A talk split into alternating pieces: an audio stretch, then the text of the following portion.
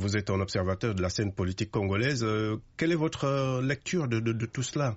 Je crois que, qu'on le veuille ou non, c'était une belle surprise pour la République démocratique du Congo. Parce que d'abord, on avait dit beaucoup, y compris Martin Fayoulou, que les élections n'auront pas lieu, que la machine à voter est une machine à tricher, euh, qu'on avait dit plusieurs fois, on soupçonne la CENI de vouloir traficoter les résultats, c'est ça qui fait qu'il passe plus de temps.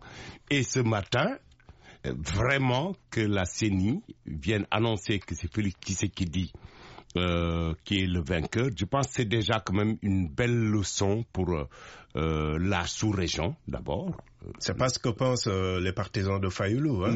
nous avons eu Fayoulou lui-même, mais je pense que tout ça, l'Union africaine a déjà lancé un appel en disant que utiliser des moyens légaux euh, pour faire des recours.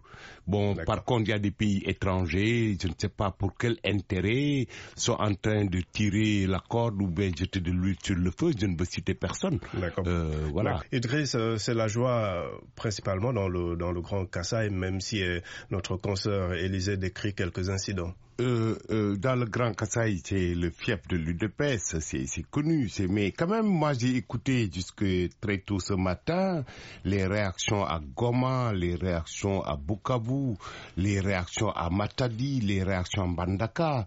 Les gens, les gens sont sortis à 4 heures du matin de leur lit pour saluer cette annonce. Ça signifie quand même, euh, pour beaucoup de Congolais, c'était un très très grand jour, même s'il y a des contestations.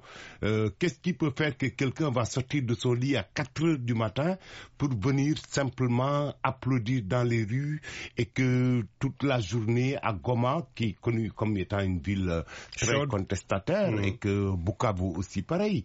Je pense qu'on a, on a vu ce matin, on a eu des témoignages directs live et c'était peut-être à peine une heure après l'annonce des, résultats. C'est, euh, je pense qu'il y a quelque chose qui a bougé en République démocratique du Congo les implications régionales sont, sont énormes. Si, si, le processus se poursuit et que voilà tout se passe bien jusqu'au 18 euh, que le nouveau président est, intronisé si on peut dire.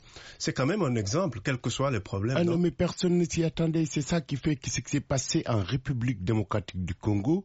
Mais c'est énorme pour le continent en sens que c'est presque un tremblement de terre politique.